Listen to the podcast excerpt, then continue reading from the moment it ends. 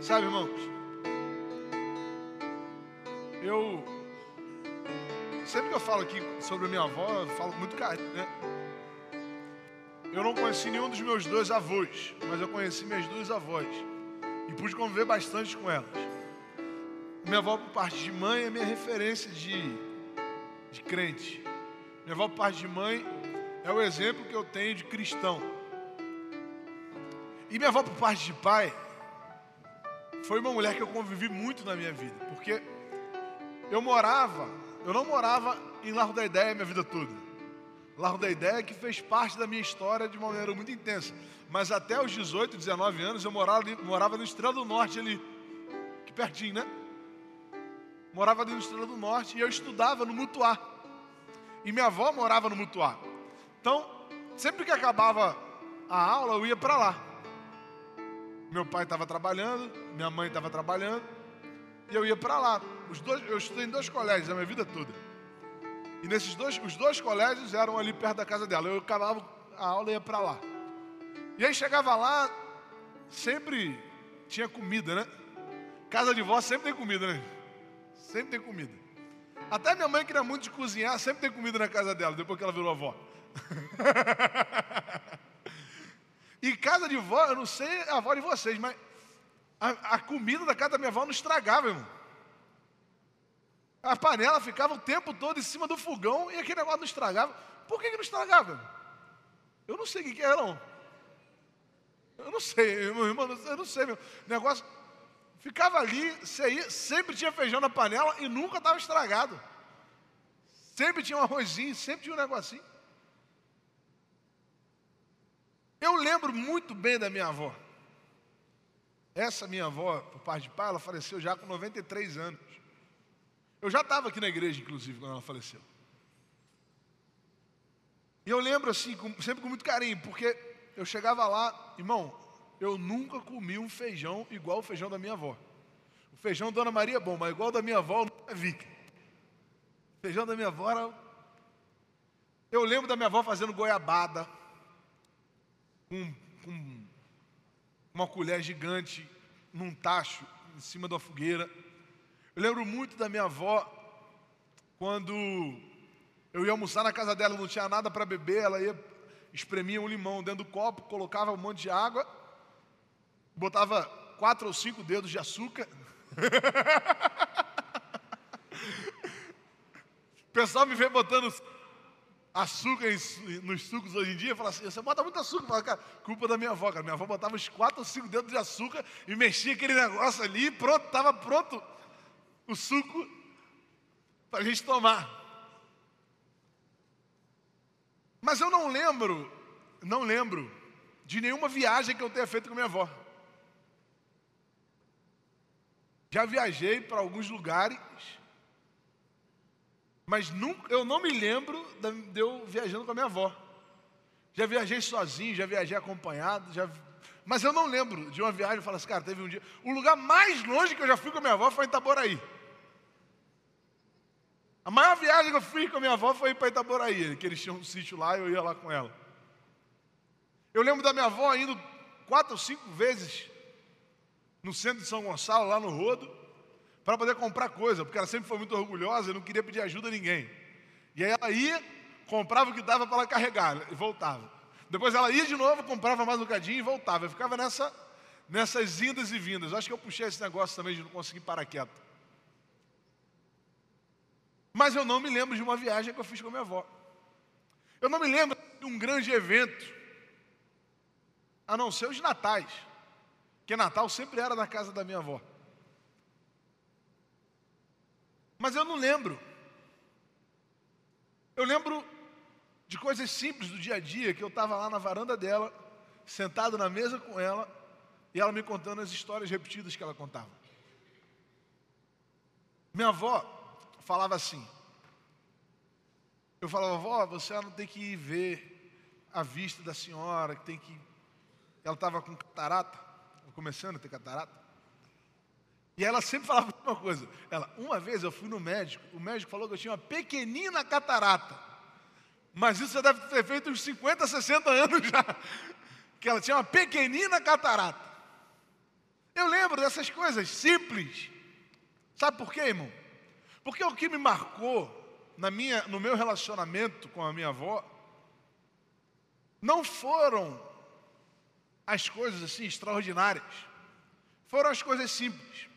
Que marcava na minha avó não era que ela sempre tinha um real para me dar para eu jogar videogame, é que ela tinha um acolhimento. Ela abraçava tanto. Antigamente as pessoas tinham mais esse negócio de trazer para casa para morar, né? Lá na Dedé, então, tinha isso direto. Não, aquele ali morou com aquele ali e tal, que a mãe morava lá na roça, aí vinha para cá, ficava aqui, como se Largo da Ideia fosse uma grande cidade. Sabe por quê, irmão? Porque grandes pessoas não precisam de grandes eventos para marcar a vida de alguém. Elas já são importantes em si mesmas. Grandes pessoas não precisam de grandes eventos. A Bíblia fala o nome de grandes nomes, de grandes homens e mulheres de Deus. A Bíblia narra a história de grandes homens e mulheres de Deus. E aí vale a, gente, vale a pena destacar aqui, por exemplo, o profeta Elias, que foi um dos maiores profetas da história de Israel, mas nunca escreveu nada. Escreveram sobre ele, de tão importante que ele foi. Tiveram que falar sobre Elias. Isaías escreveu, Neemias escreveu, mas Elias tiveram que escrever sobre ele. Moisés, Gideão, Sansão, Ruth, grandes homens e mulheres que marcaram a Bíblia, marcaram a história judaica e, consequentemente, do cristianismo também. Paulo, Pedro, Tiago, Maria, homens e mulheres que marcaram só que tiveram pessoas também que participaram da construção de toda essa história, mas nunca foram mencionadas. Tiveram várias pessoas que participaram disso, foram fundamentais e nunca tiveram o um nome mencionado. E alguns deles, de maneira muito rápida, a Bíblia mencionou. E eu quero pensar com você sobre uma dessas pessoas uma mulher chamada Ninfa. Abra sua Bíblia, por favor. Em Colossenses capítulo 4, verso 15.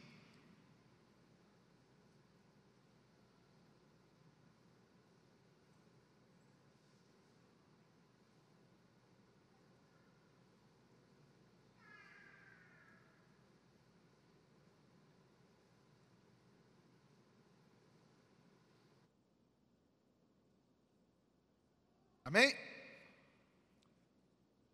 Mandamos saudações aos irmãos que moram em Laodiceia.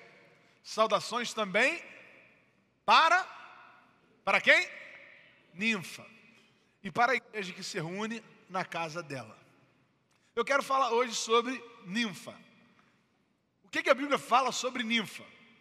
Isso que os irmãos acabaram de ler. Tudo que a Bíblia fala sobre ninfa está aí nessa frase.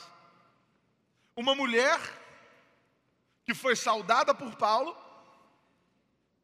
uma mulher que recebeu o cumprimento de Paulo, que tinha uma igreja na sua casa. Irmão, você nunca vai ver a biografia de Ninfa. Você nunca vai ver as cartas de Ninfa à igreja de Laodiceia. Você nunca vai ver a teologia sistemática baseada em Ninfa. Mas Ninfa foi alguém fundamental para o crescimento do Evangelho. Paulo era missionário. Paulo estava plantando igrejas. Paulo caminhava pregando o Evangelho, plantando igrejas nos locais. Mas ele contava com pessoas, pessoas que a gente não sabe se pregavam, pessoas que a gente não sabe se, o que faziam. Mas uma coisa eu tenho certeza que essas pessoas tinham: acolhimento. Acolhimento. Essa mulher acolheu a igreja na sua casa. Sabe por quê? Porque grandes pessoas não precisam de grandes eventos para marcar alguém. O acolhimento é um princípio cristão. O acolhimento é um princípio nosso. É algo que precisa ter respaldo, ou melhor, ter, ter base, ter ter fundamento na nossa maneira de viver e de ser.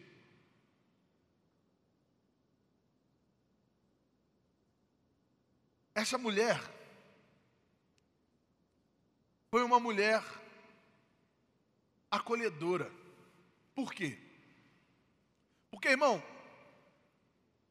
você consegue receber uma igreja na sua casa? Lá na nossa igreja, lá na, lá na nossa casa, a gente tem um pequeno grupo. Olha, tinha, né? Que agora está sendo na casa de Juliano. Juliano me boicotou e tal, e tal. E aí ele falou assim: Não, eu sou mais bonito, eu vou fazer na minha casa. Ele, sim, é um cara preconceituoso comigo. Adora me zoar, não sei porquê, não sei o que ele tem comigo, que ele adora me zoar. E aí, agora está sendo na casa de Juliano. Mas quando você pensa nisso, você fala assim, cara, eu vou fazer um pequeno grupo na minha casa. Se eu vou ter um pequeno grupo na minha casa, eu já sei que quinta-feira eu não posso sair. É ou não é, Juliano? Se eu tenho um pequeno grupo na minha casa, eu já sei que quinta-feira eu vou ter que dar uma ajeitadinha na casa. Lá em casa era assim, não. Quinta-feira era o dia de arrumar, porque aí a gente nem se apurrinhava com os outros dias. Quinta-feira a gente ia, dava aquela, aquela, aquele jeitinho, porque ia ter gente em casa.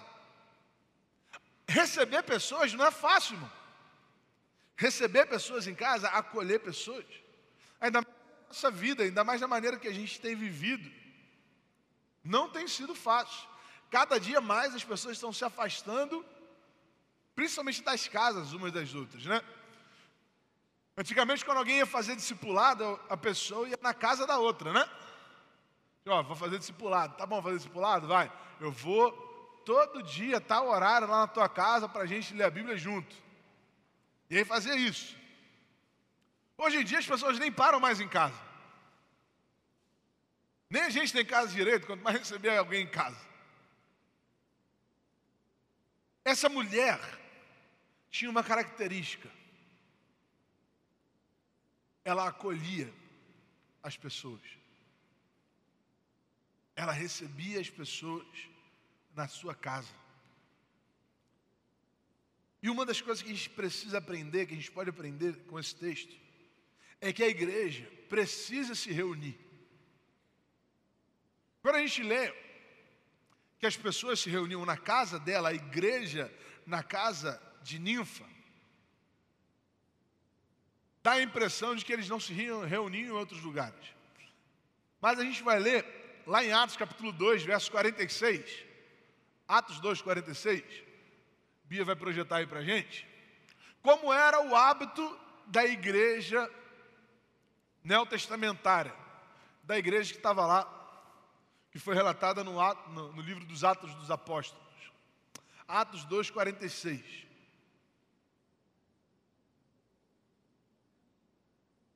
Todos os dias, unidos, se reuniam. Onde? Vamos junto, vai. Todos os dias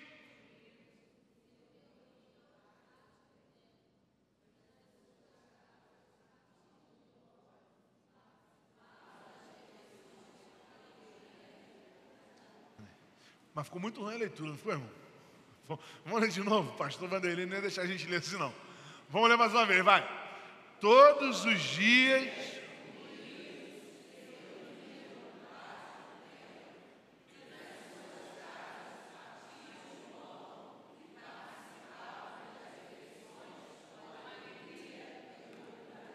A igreja precisa se reunir, amém? Onde? Nas casas e no templo. A igreja se reunia no templo e também nas casas. A gente está resumindo, a gente está resumindo a nossa eclesiologia ao templo. A gente está resumindo o nosso hábito, ou melhor, a nossa comunhão no templo. Irmão, isso aqui esse momento aqui não dá para gente gerar comunhão, ou dá?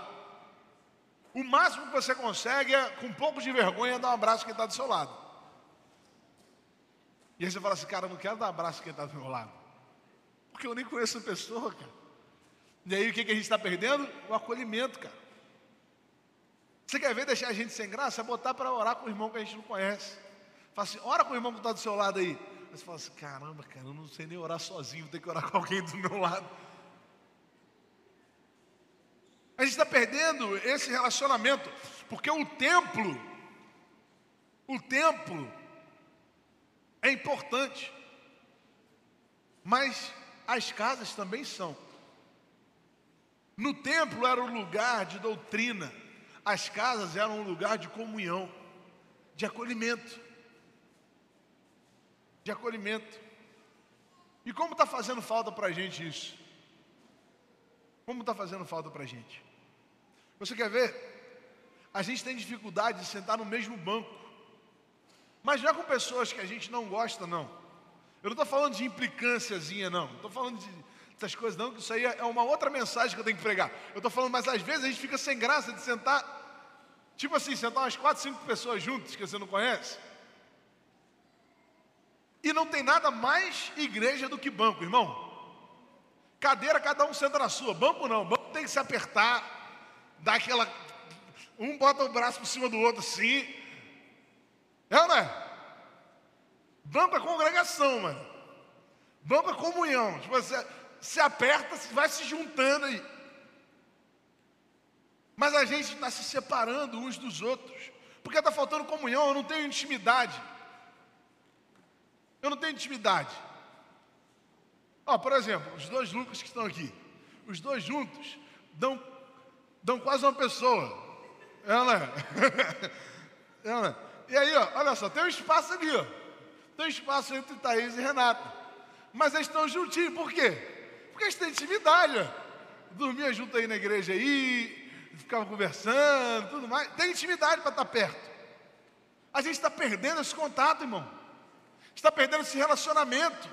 Está perdendo coisas simples da igreja. A gente está perdendo o acolhimento.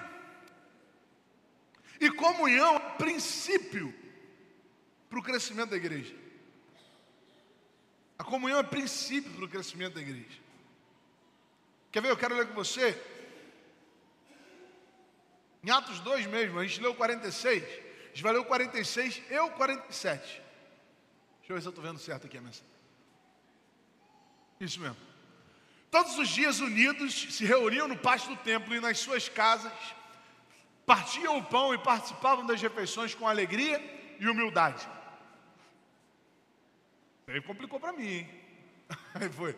Louvavam a Deus por por tudo e eram estimados por todos. E cada dia o Senhor juntava ao grupo as pessoas que iam sendo salvas. Ou seja,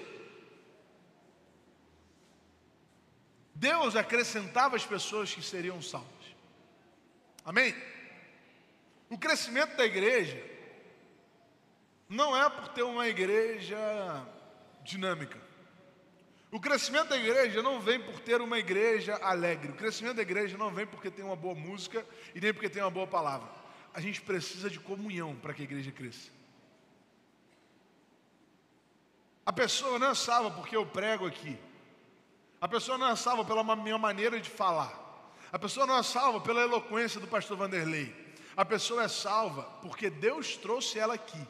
E geralmente ela já veio para cá falando assim: Eu vou aceitar Jesus. Se você perguntar no meio do culto, o cara levanta a mão e aceita Jesus. Porque ela já entrou falando assim: Eu quero aceitar Jesus. Deus colocou no coração dela. Deus colocou no coração dela que ela precisava aceitar Jesus. Agora, Deus vai acrescentando as pessoas que iam sendo salvas. Com base em quê? Qual um, um princípio básico? Comunhão. Comunhão. Porque olha o tanto de pessoa que aceita Jesus e não consegue se firmar porque a igreja não tem comunhão. Olha o tanto de pessoas que entram e saem pelas nossas portas e não permanecem porque a gente não tem acolhimento. Essa mulher, ninfa, tinha acolhimento, acolhia pessoas, recebia pessoas. Irmão, a igreja pode ser a mais bonita, pode ser a mais moderna, se você não tiver amigos, você não vai lá. Cara. Você pode ir para um congresso, você pode ir num culto, ou quando está indo um pregador de fora, ou um cantor que você gosta. Mas permanecer, você precisa de amizade. Igreja é amizade, igreja é relacionamento, igreja é acolhimento. Ninfa acolhia pessoas, porque grandes pessoas não precisam de grandes eventos para marcarem a vida de alguém.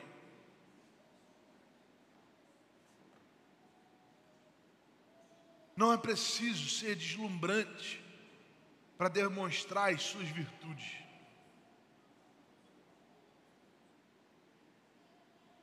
Ninfa não foi reconhecida como uma grande pregadora, porque você pode, com certeza você já pensou assim: eu queria trabalhar mais na igreja, mas eu não sei cantar, eu não sei pregar, eu não sei. Irmão, você não precisa pregar, você não precisa cantar, você não precisa é, falar piadas, você não precisa, não precisa nada disso. Sabe o que está faltando na igreja? Pessoas acolhedoras. Pessoas acolhedoras. Há pouco tempo atrás, no início do mês de agosto, a gente participou aqui do velório e sepultamento de uma mulher que eu nunca vi, eu nunca vi subir ao púlpito para pregar. De uma mulher que eu nunca vi segurar no microfone para cantar. A irmã Selma.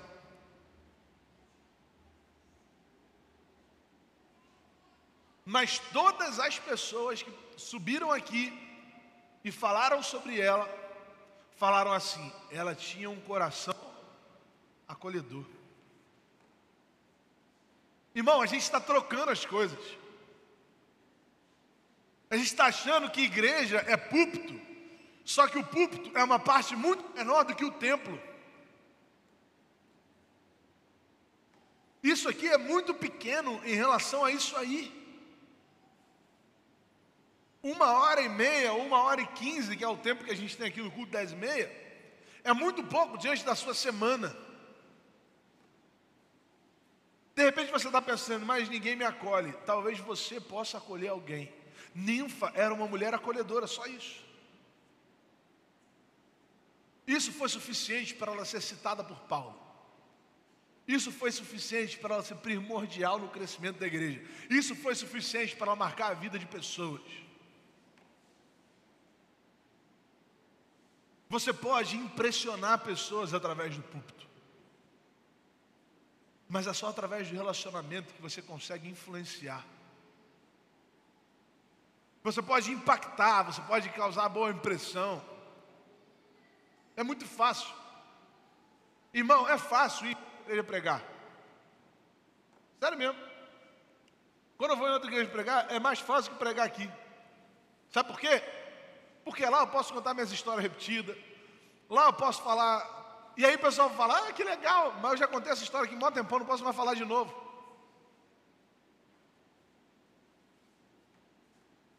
Nova razão tem que preparar uma música aí toda, toda vez para poder se apresentar aqui.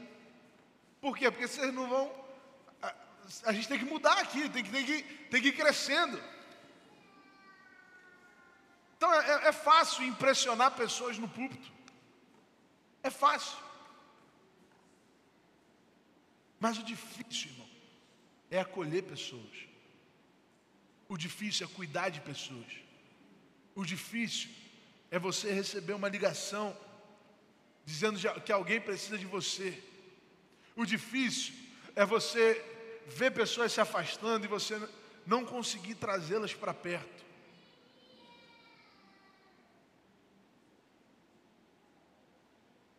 Ninfa não era uma grande pregadora. Ninfa não era missionária, Ninfa não era cantora, Ninfa não fazia coreografia, Ninfa não. Ninfa acolhia pessoas. Você sabe acolher pessoas? Você sabe cuidar de alguém? Talvez essa seja a sua missão. E aí agora estou lembrando da minha avó, por parte de mãe, né? Minha avó, por parte de mãe, falava que o dom dela era se preocupar com as pessoas. Ela sempre ficava preocupada, a gente falava assim, vó, não precisa se preocupar, vó. Fica tranquilo, vai dar tudo certo. E ela falava assim, não, mas o meu dom é me preocupar com as pessoas. Uma mulher que teve 11 filhos, irmão, tem que se preocupar mesmo. 11 filhos.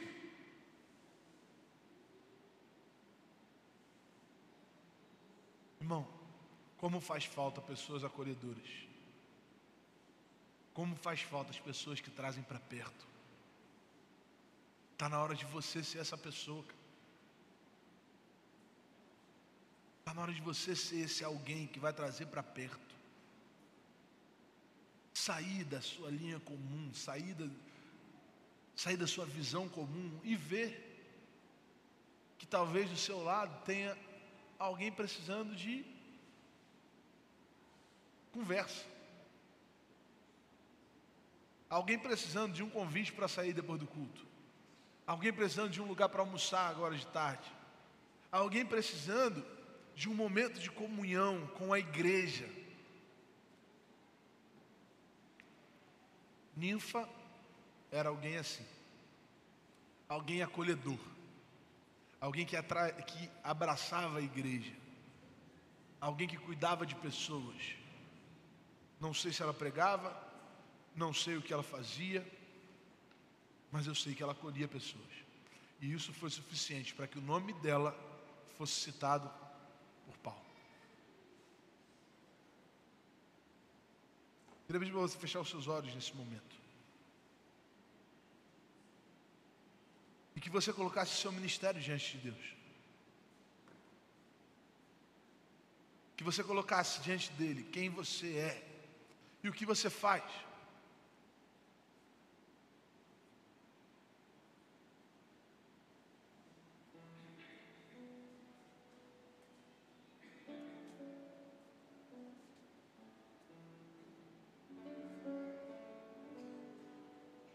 Fala com Deus.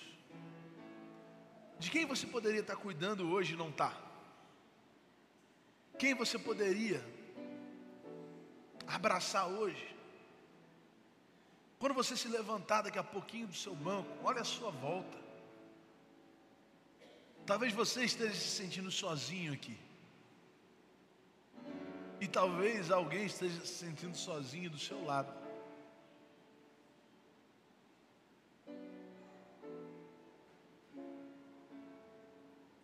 Quem sabe você não pode ser a solução para a comunhão de alguém.